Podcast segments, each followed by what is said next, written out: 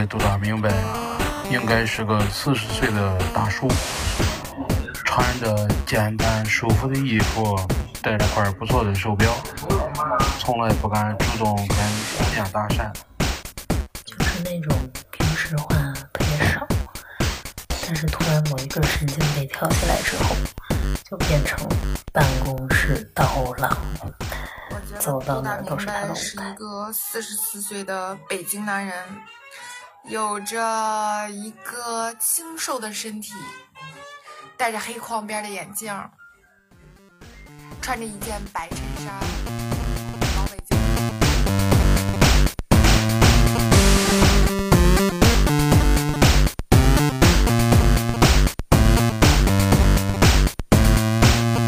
享受思考的乐趣，拥抱变化的无常。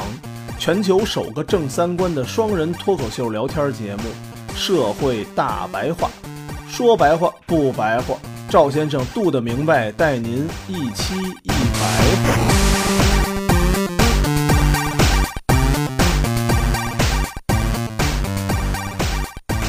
大家好，欢迎来到我们的《社会大白话》。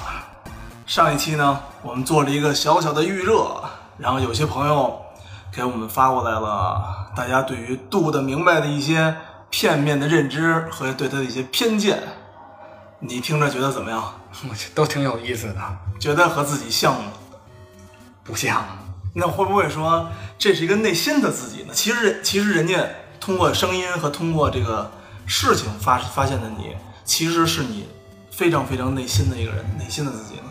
可能是吧，但你自己从主观上来讲，依然觉得你自己不是那样。每个人都都不认会认为自己应该是什么样的，就跟大家看那个金庸拍的那个电影，都会都会骂声一片的。每个那个杨过都不是心中的杨过，每个小龙女都不是自己想象那个小龙女。所以那个时候吧，好多就是我身边挺多爱读书的人都说，他们不会去看那种经典小说的改编电影。对，后来我说为什么呢？我说挺好的呀，我说我就爱看，我就不不爱看读，我就不爱读书了。他说他说电影给他物质给他这个形象化之后吧，就没有那个想象空间了。那您固定了。对你，我说固定有什么不好的呀？他说那可能你读书少，你多读读书，你就知道你能想象更多可能了。对，我说行，我说你们反正你们都挺棒的。你觉得大家对你的想象力的这种偏见，你觉得是好的还是坏的呢？我觉得。这个没有什么好好和坏啊，其实我觉着，就你与其说这个东西是好是坏，我还还不如思考一个，就是大家为什么会这么认为？可能大家就觉得，哎，你看这个知识挺渊博的，不像是个三十多岁的，或者说，哎，这个这个人状态不是太亢奋，也许就是个五十多岁的，也也许他就这么想。是啊，嗯，就是我记得里头有一个说什么穿白衬衫的那个。那个话，就可能是在他的认知里头是觉着把以前八十年代那个典型的那种的大学生的穿着引入到现在的我的身上，可能会这样啊，就是大家可能会对某一个人群的那个有一个特定的想象，对对，就是他的穿着打扮和形象有一个固定的想象，但是这个东西是什么造成的呢？这是。它周围的 周围的环境造成，还是还是这些，还是一个大数据，对，还是这些，就是媒体或者影视剧艺术这个表现的时候，就是这些公共传媒，然后天天的播这些东西导致的这种认知呢，不好说，不好说。我记得有一次采访姜文嘛，就说他人家都说姜文是行走的荷尔蒙啊，姜文不就说嘛，说你们这哪儿，你们这是对我有多大的偏见？说我是一个特别细腻的小女生。他不像那种荷尔蒙特别亢奋，你你觉得不像吗？我觉得不太像。我觉得可能大家在大家认知里边啊，呃，短头发，又比较粗犷，然后又胡子拉碴的，然后又也许我觉得他也谈不上不拘小节吧，应该还挺拘小节的。大家可能觉得这种人凑在一起就是一个是不是行走的荷尔蒙呗？我觉着最能咋呼的应该是。杨迪那样的，薛之谦那样的，但是长，但是形象上不够荷尔蒙，不够粗，对对对，形象太白了。他在那个电视综艺节目里那咋咋呼呼那样，我觉得像打了鸡血似的。嗯，那倒是绝对的，是吧？嗯，绝对是的，在其他里边都挺那什么的。你看，就荷尔蒙这一件事儿，就有不同的看法嘛。嗯其实我觉得这种事儿很普遍。所以可能它就是一个我们个人来讲特别主观的一个事儿。对，是，然后呢，你说这种事儿吧，现在非常的主观，但是呢，大家又在这个主观之内，其实又被经济或者被社会的舆论所挟持。这个东西吧，尤其从现代化以后吧，这种印刷品出来以后，把它给它形象化了，是吧？对，因为你没发现，就从有报纸以后，这种印刷品开始可以靠这种东西赚钱以后，嗯，其实这种宣传一直就是就是从各个领域不同的角度来控制大家的这个想象力，想象力，嗯，或者咱们说白了就是忽悠大家，啊，对，对吧？以我们两个资深广告行业从业者，因为其实咱们就资深大忽悠，咱们就是干这个的，所以特别明白，其实天天就是在制造偏制造这种偏见嘛。对对你说你，说以前卖报纸的，嗯，那他为了他这个报纸能卖出去，那他头版肯定是那种爆炸新闻嘛。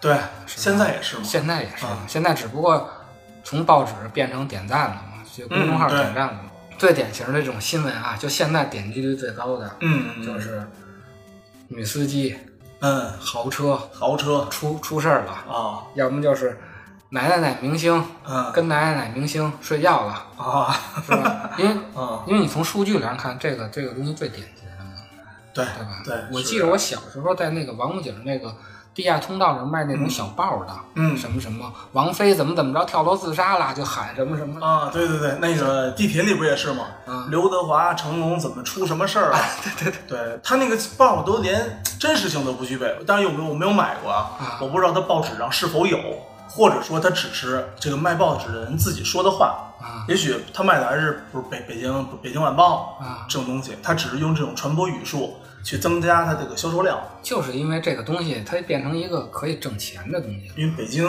三四千万人口，流动人口有几千万，碰着一个出门旅游的，突然间听到这么一个消息，买一张，这种可能性基数是可能是挺大的。对，那个报纸好像比嗯别的报纸还贵一块钱两块钱，我记得小时候，哦别的报纸大伙儿五毛吧还是两毛。对，地铁里反正天天出事儿。像以前那种战争的时候，政府的宣传也是这样。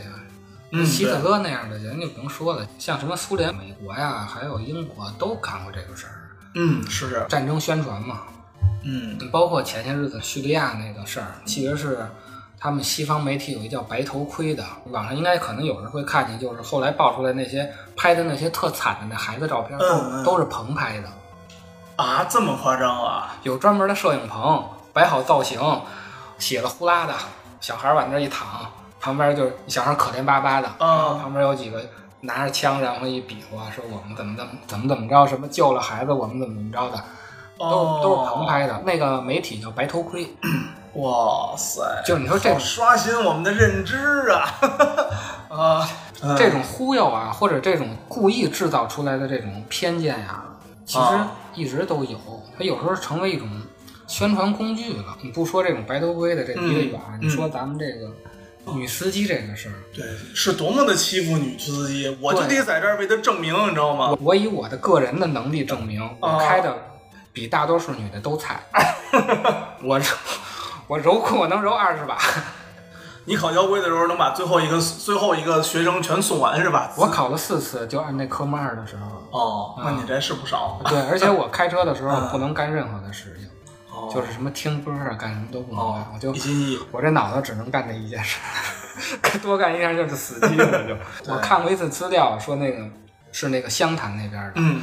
男女的那开车人的比例是四比一，嗯，就是四个男的里头一个女，然后一一个女的开车，但是呢，出重大交通事故的比例嗯。是九比一，哦，一九个男的，一个女的。九个男的出个事儿，才有一个女的出重大重大交通事故就死人的事儿啊。嗯你要说什么磕了碰了剐蹭的，应就不算重大交通事故。哦你这么一看的话，其实女司机的出这种事儿的几率其实小。我只是面，但是我只是不出事儿。对我只是面，哦，对吧？但是你你就就算这么想吧，因为大家形容开车菜的，还是说你开的不如女司机，嗯，对，对，非得要对如果非得要打压一个人是吧？比如发现我开的嗯开特不好的话，他不会说你开的不好，他说他会说你开的还不如女的呢。这个东西是根深蒂固的，有的时候。把女司机变成那个贬义词了。对，你那其实大家嘛，大家都觉得自己是客观的，每个人都是其都是其实内心里都是这么想的。但是呢，确实可能当我们觉得自己是没偏见的时候，可能就是一个最大的偏见了。对啊。那我们应该怎么回答这个事儿？其实我觉着根本就没法回答这种事儿。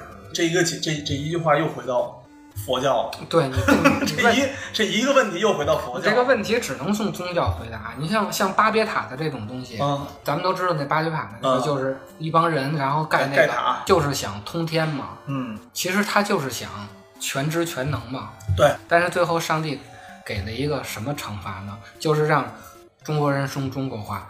英国人说英语，嗯，然后呢，印度人说印度语，这个就是让你的信息没法对等，对，没法全面沟通，然后大家谁都不了解谁。其实那个就是上帝对这种的惩罚，就是让我们两个人的心灵不能完全的沟通。我也不知道你，你也不知道我了。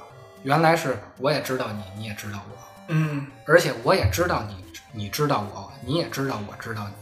那上帝这么让我们这么做。是怕我们惹什么事儿吗？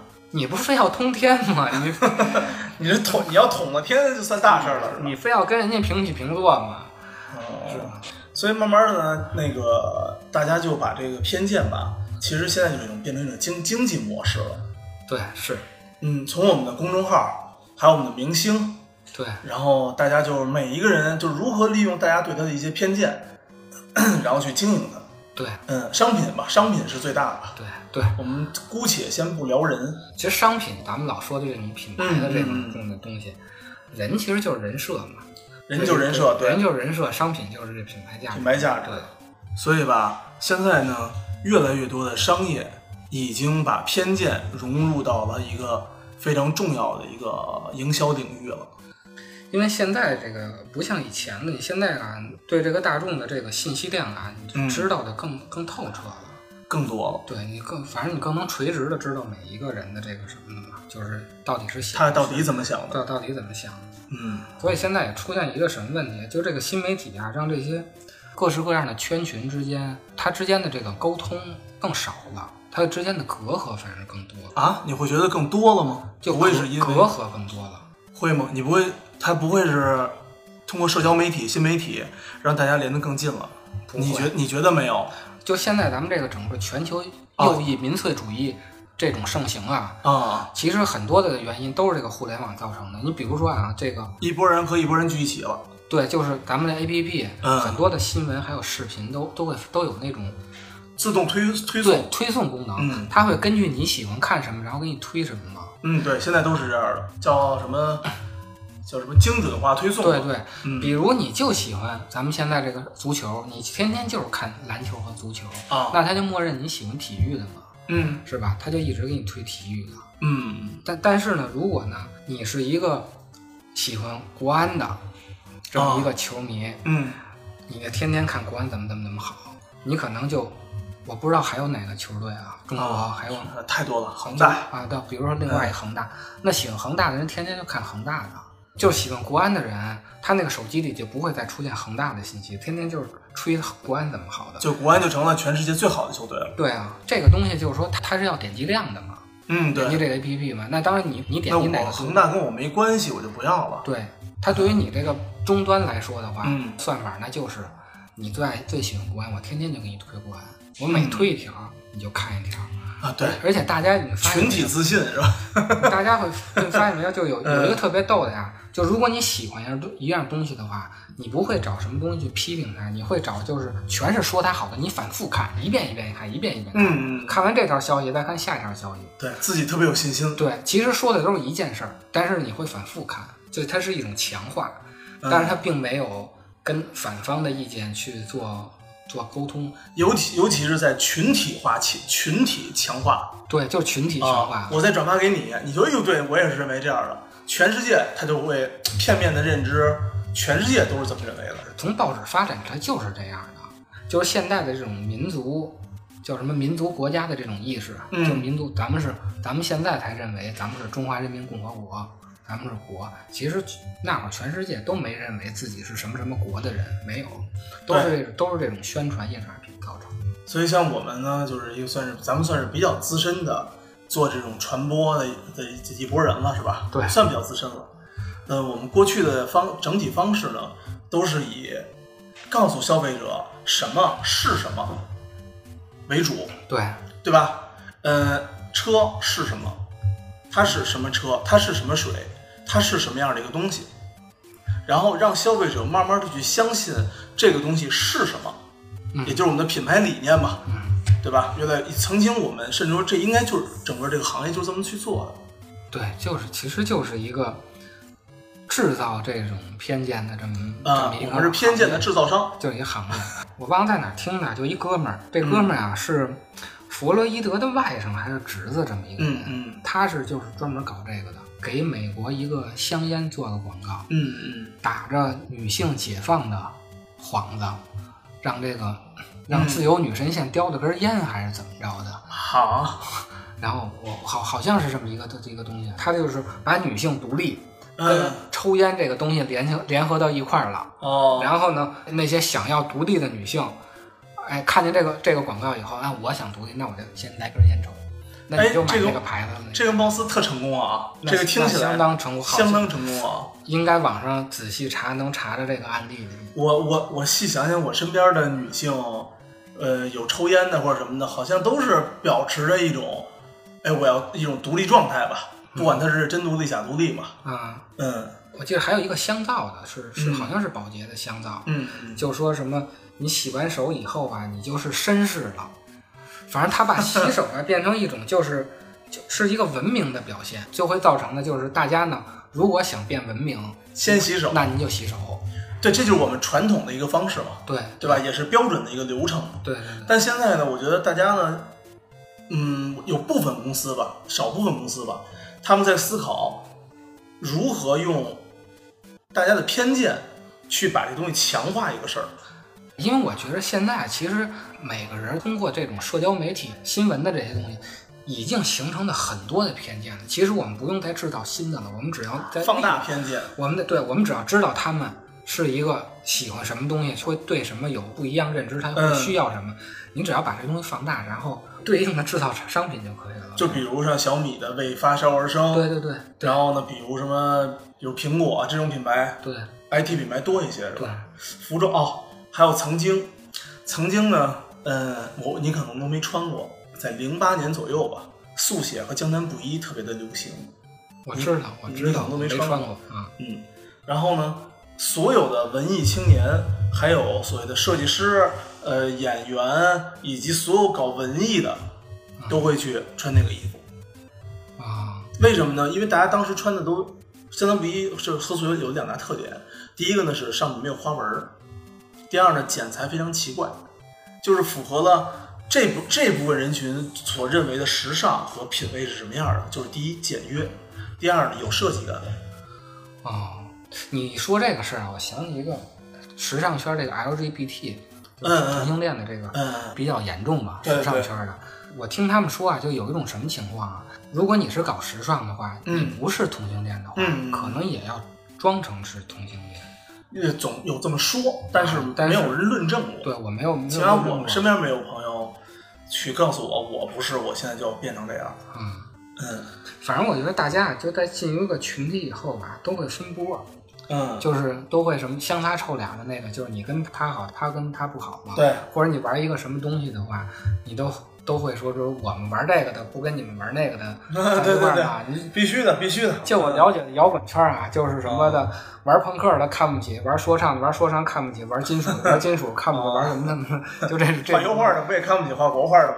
对，就是你们土，对就画大山大河，他这种东西就一定要用偏见这种东西，就是来区隔开来把大家区隔开。吃饭的时候说那星座，我觉得也是，嗯就是你这几个人凑在一块儿，你必须要形成一个这个区隔团体的话，就是拉一派打一派的这种。对我先对一遍遍筛，对，然后我最简单的方法，你懂不懂星座？你懂不懂星座？对，然后你是什么什么座，我们是什么什么什么火象星座呀？什么？哎呀真是啊真是啊，是吧？真是啊然后大家从一个特别陌生的这么一环境，比如你上 KTV 唱歌，几个人，啊，马上就融在一块儿了。你就聊星座就，这是一个最大公约数话题的，对就是对对甭管是谁都能聊。对对，没错。然后我们我们一把这个星座通过这个偏见，然后一一区合，然后嗯一下就你跟那个在你的团体里的那波人就拉近关系了嘛。没错，是这样的，是这样的。所以，所以偏见这个东西，它真是一个，是一个世界上非常奇妙的一个事儿，也是一个最富有想象力的一个事儿，也是一个非常个人的一个事儿。我觉得这种事儿吧，现在你说好，我觉得也不好，因为最终的终极报复，你包括刚才咱们说这个巴黎帕这个问题，嗯还有像咱们儒家也说过这种，就是同理心的问题，其实都是让大家完全的这种心灵与心灵的沟通。这纯就这纯是愿望啊！就说的就就就说，嗯其实说的都是废话，怎么可能心灵与与心灵那你沟通？真沟通了，得多肮脏啊，是吧？你真沟通了以后，可能会因为这个问题，大家就不再想什么肮脏的事儿了。我觉得很多的问题都是因为互相的这个不了解造成的。嗯，偏见的下一步就是歧视嘛，你会出现很多什么种族隔离的这种问题。种族隔离、星座隔离，对是吧？还有任确实是任何事情都对，是包括咱们前前一阵出现这种什么招聘类的类的地域歧视的问题。招聘类、地域歧视，啊以及这种学校歧视。对啊，呃其实北京现在还蛮严重的。这我跟你说，这种歧视啊，其实是它是能那个传染的。就比如说啊，嗯，拿那个，咱不拿中国说，拿外国最严重就是歧视黑人的问题。对，比如说我是一老板，嗯我招聘的时候，嗯我就认为黑人干的不好，嗯，那我就招一堆白人。然后等我这个 HR 的岗位我辞职了，我不干了，那换另外一个 HR 的话，他其实不这么认为，他并不认为黑人的那个工作效率没有白人高，嗯但是他到了公司以后，因为我的原因，他看到的就是这个公司只有白人没有黑人。对，那给他的印象就是因为我造成的偏见，给他的印象就是那白人就是工作效率高，因为这个公司没有黑人，嗯，没对，错，他就他就会传染到下一个本来没有这个偏见的人的身上。是这个意思的。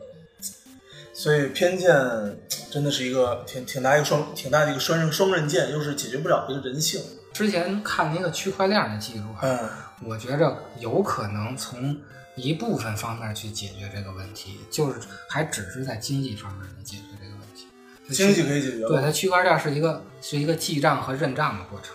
大家看的大多数区块链的文章啊，应该都是忽悠资本家投资的。其实真正的就是一个账本儿，说白了，全全世界统一一个账本儿。你买什么东西，卖什么东西的，都记在一个账本上。那这个和大数据没有什么区别啊？它这个有可能是这个不知道，有机会这个这个区块链，我觉得有机会可以说一下，因为我听了一下，理工科的东西挺挺多的。这区块链其实后边它是一个，它最关键的就是解决了人和人之间信息不对等的这个问题。反正这个问题，我觉得可以回头再展开说吧可以有机。会看聊好好聊一聊。啊、所以呢，也就是我们的观念吧，决定了咱们所看到的一个世界，对，对吧？所以我觉得大家呢，其实每个人可能都是有偏见的。我们两个人呢，也是一个全球是吧偏见制造商，对，我们就 就是偏见制造商，嗯。但是我们呢，把我们的一些想法分享给大家，大家呢在做一些判断的时候，我觉得还是要结合自己更多的一个情况和外界情况。世界上没有没有绝对的对，对也没有绝对的错。其实我觉着吧，咱们可以试图的呀，就是怎么能取消偏见。我觉得有一个方法，就是当你看到什么是什么的时候，嗯不要真的以为什么是什么，嗯，因为这种下定义啊，可能是别人下的。对是别人下的。嗯什么是什么，永远没有一个就是能完全概括这个世界所有真相的。嗯就是大家老写希望得到这个世界真相，其实嗯我就问一个问题：什么是什么？这里头的“是”是什么？就是这个“是”这个词儿本身是什么呢？没有人能理解。这个是一个哲学家最重要思考的问题，就是“是”本身是什么？嗯就这句子里有一个词儿你都不明白吧，你怎么说说什么是什么？碰见这种问题，我觉得大家可以怎么想呢？就是为什么我们认为这个是什么？就是我我们不知道什么是什么的情况下，我们只能考虑就是为什么？它是什么？对，比如说啊，嗯，我记得九十年代的时候有那个流氓法，哎还有这法我呢，我我还挺洋气的。，对，挺洋气的，就是拉个手啊，或者什么的，哦你摸个人小姑娘屁股啊，这可能就算、就算流氓法，这算重罪这算这算流氓法，这算刑法，这不算民法，这算刑法。哦后来可能到哪年就给取消了。哦，如果你在九十年代，你就会说亲人家脸蛋儿算耍流氓，你算犯法。可是现在呢，可能你在结婚前你随便干都不算犯法。那时候我们说什么是耍流氓，现在什么就不是耍流氓了。当你遇到这个问题的时候，你你会想，就是为什么当年我们会认为什么是耍流氓？为什么我们现在又认为什么不是耍流氓？嗯，还是要先了解“是”这个词儿到底是什么意思。就是你因为什么什么情况下你得出的这个结论，或者你在什么情况下你得到的这些信息，这个流氓法其实就是交配权的一种掌控。这个、嗯这个可以 这个可以挖坑再说。挖坑再说吧。嗯二零一六年的时候，我记得是牛津词典嗯出了一个新词叫 “post truth”，啊，就是听那个摇滚的都知道有一个有一个词儿叫后摇，就是知道 post rock 啊，这就是叫后真相那个东西。哦后真就有有这个词了。现在有这个词，就发明一个新词叫后真相，就是因为现在的信息、嗯信息量太大，大家原原来由就是你需要那个自己能培养了解真相的能力，现在变成了一种需要培养一种排除排除假假象的的能力，挺难的，我觉得我觉得 这种。人这一辈子太不易了。现在这种大众各种坑对这种大众媒体啊，对这个对人们的控制，我觉着真是现在已经越来越深入到生活还有心灵上。嗯，就你你心灵想的所有的东西，包括喝什么外国的牛奶就怎么怎么着的，就必须喝什么什么的牛奶，其实这些都是都是一定的都是经济活动，都是对对为为了卖卖卖奶粉吧。还有很多什么口红、指甲油，什么孕妇不能用，里面对含什么化学元素。说这个又那什么了，啊咱们又成直男了。不讨论他这个事儿了。是这个不讨论奶粉的事儿，又成直男了。就是大家世界上永远是不希望大家能达成一个平等的沟通的，只有这样，可能才有经济的产生。更多的这个文学艺术作品也是在这种基在这种想象力上下对产生的。会有很多偏差嘛？对，可能如果真到了这种巴别塔想象的那种天堂啊，或者就是说孔子说的这种人和人心就是直接的沟通，那可能 I can see the pain living in your eyes, and I know how hard you try. You deserve to have so much more. I can feel your heart and I sympathize, and I'll never criticize all you've ever meant